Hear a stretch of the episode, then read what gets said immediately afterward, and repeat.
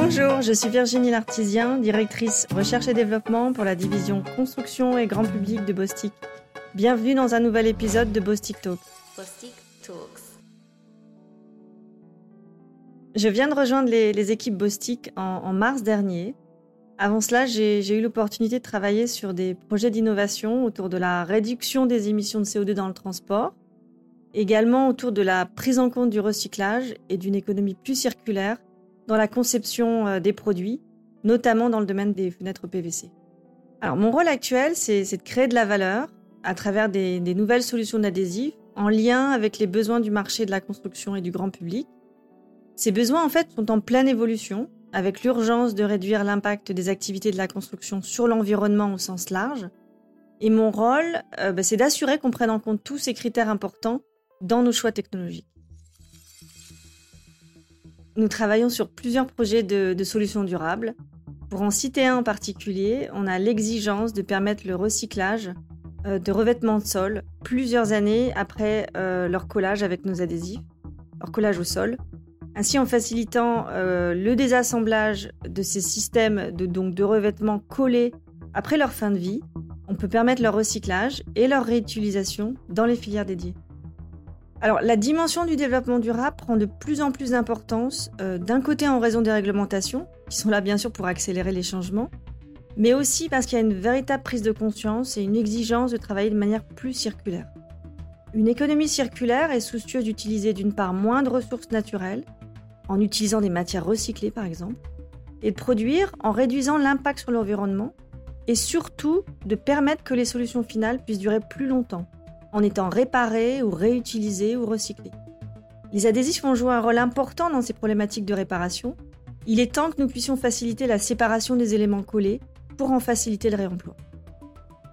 Bostik travaille beaucoup sur ces problématiques avec un premier concept de rupture qui devrait être lancé commercialement dès 2023. On travaille également sur d'autres aspects qui participent à l'économie circulaire, comme utiliser des matières recyclées issues de déchets post-consumer dans nos solutions, également dans nos packaging. Par exemple, les cartouches qui contiennent nos mastiques et nos cols utilisent de plus en plus de matières plastiques issues de déchets fin de vie. Alors mon rêve, ce serait qu'à la place des matières premières vierges, on utilise intégralement que des matières premières recyclées issues de déchets. Je crois qu'il y a, il y a deux aspects euh, qu'il faut qu'on remette en cause ou qu'on fasse évoluer. Euh, le premier aspect, c'est qu'on développe pas seulement en étant en contact avec le client direct qui va acheter la solution, mais de prendre en compte tout l'écosystème des partenaires, incluant celui de recyclage. Et c'est vrai que l'écosystème du recyclage, c'est relativement nouveau pour, euh, notre industrie. Euh, le deuxième aspect, c'est que on se retrouve souvent à remettre en question beaucoup de croyances. Euh, pour en donner une, il y, en a, il y en a beaucoup, mais pour en donner une, on a souvent tendance à opposer matière naturelle et matière synthétique. En réalité, les deux, ils font bien appel euh, à une, voire plusieurs ressources naturelles qui ne sont pas illimitées. Donc c'est important de, de- de le prendre en compte. Pour vous donner des exemples de matières recyclées qui pourraient euh, nous permettre euh, bah, de développer des solutions plus durables, il y a tout un écosystème, notamment dans le domaine des charges minérales. Vous avez des startups qui ne se limitent pas à réfléchir euh, avec le modèle actuel, mais qui, ont vraiment une approche euh, circulaire et qui utilisent euh, des déchets, notamment des déchets de l'agronomie ou même des déchets de systèmes de filtration d'eau pour récupérer des charges minérales et nous les fournir avec des qualités qui sont relativement proches de, ce qu'on a aujourd'hui en matière vierge.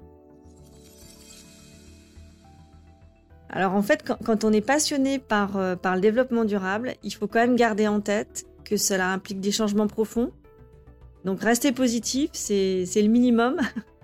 rester extrêmement tolérant et accompagner euh, les organisations, en tout cas ou ses partenaires, vers la nécessité, voire l'urgence de changer notre modèle avec une approche plus, plus vertueuse et plus respectueuse de l'environnement. Merci beaucoup d'avoir suivi cet épisode. J'espère que ces tendances vous auront inspiré et même donné des idées. Si vous voulez en apprendre plus, vous êtes invité à écouter Transition, la série qui décrypte ces tendances en profondeur. Au revoir.